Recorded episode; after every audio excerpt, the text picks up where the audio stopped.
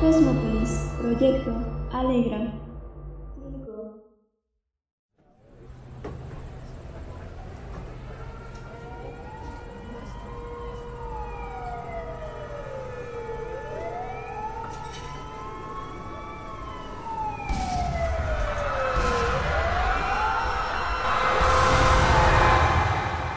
Solo fueron 25 minutos, exactos, 1500 segundos, el apocalipsis más fugaz.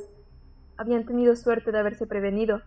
El fuego se sofocó, con todos los equipos preparados y funcionando al máximo de su capacidad. El destino había jugado a su favor después de todo. No obstante, durante los últimos segundos, el mundo había observado la amenaza de Alegra. Héctor despertó en medio de su traslado a un sitio seguro. Angelito. Héctor, ¿cómo estás? Ángel Vitenca había sido guardaespaldas de Héctor cuando éste, en el despegue de su carrera, había sido amenazado y casi secuestrado.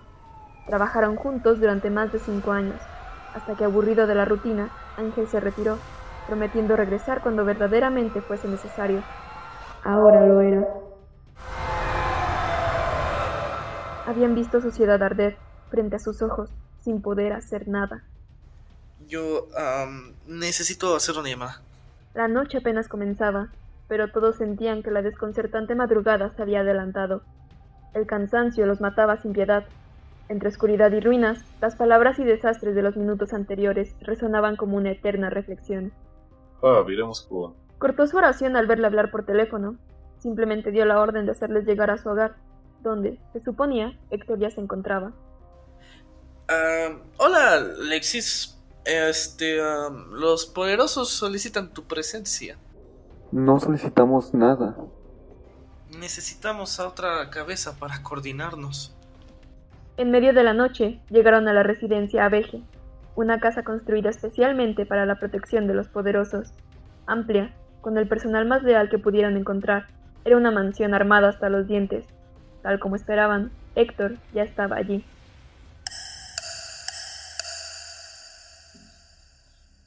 Son una banda organizada, letal. No sabemos quién la dirige, no sabemos cómo opera.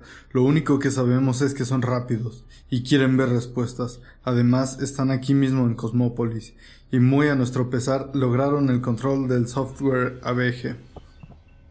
Los medicamentos, la hora y la situación estaban empezando a afectar no solo a Héctor, sino a todos.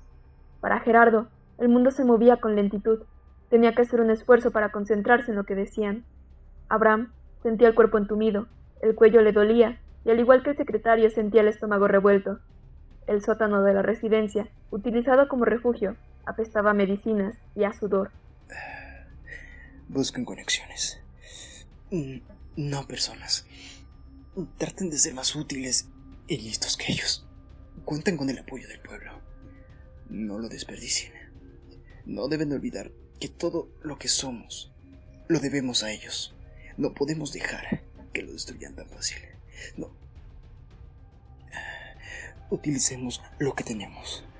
Todo lo que tenemos.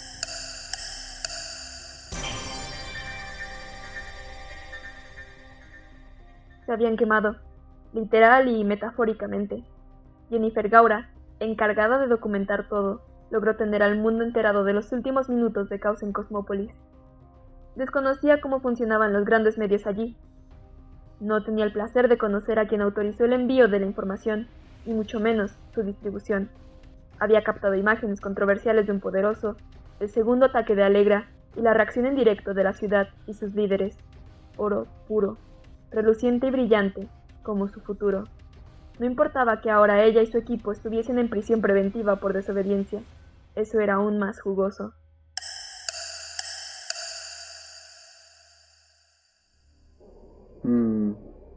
¿Quién es él? Ah, ¿quién es él? Alexis Alrolf, para servirle. Trabajó con agencias de inteligencia al inicio de la crisis. Y es un buen amigo mío. Bueno, hay que coordinar una reunión con los cuerpos de defensa e inteligencia de la ciudad y recuperar todos los datos que se puedan. Necesitamos todo operando más allá de su capacidad y aumentar la defensa y provisión de los refugios de la población.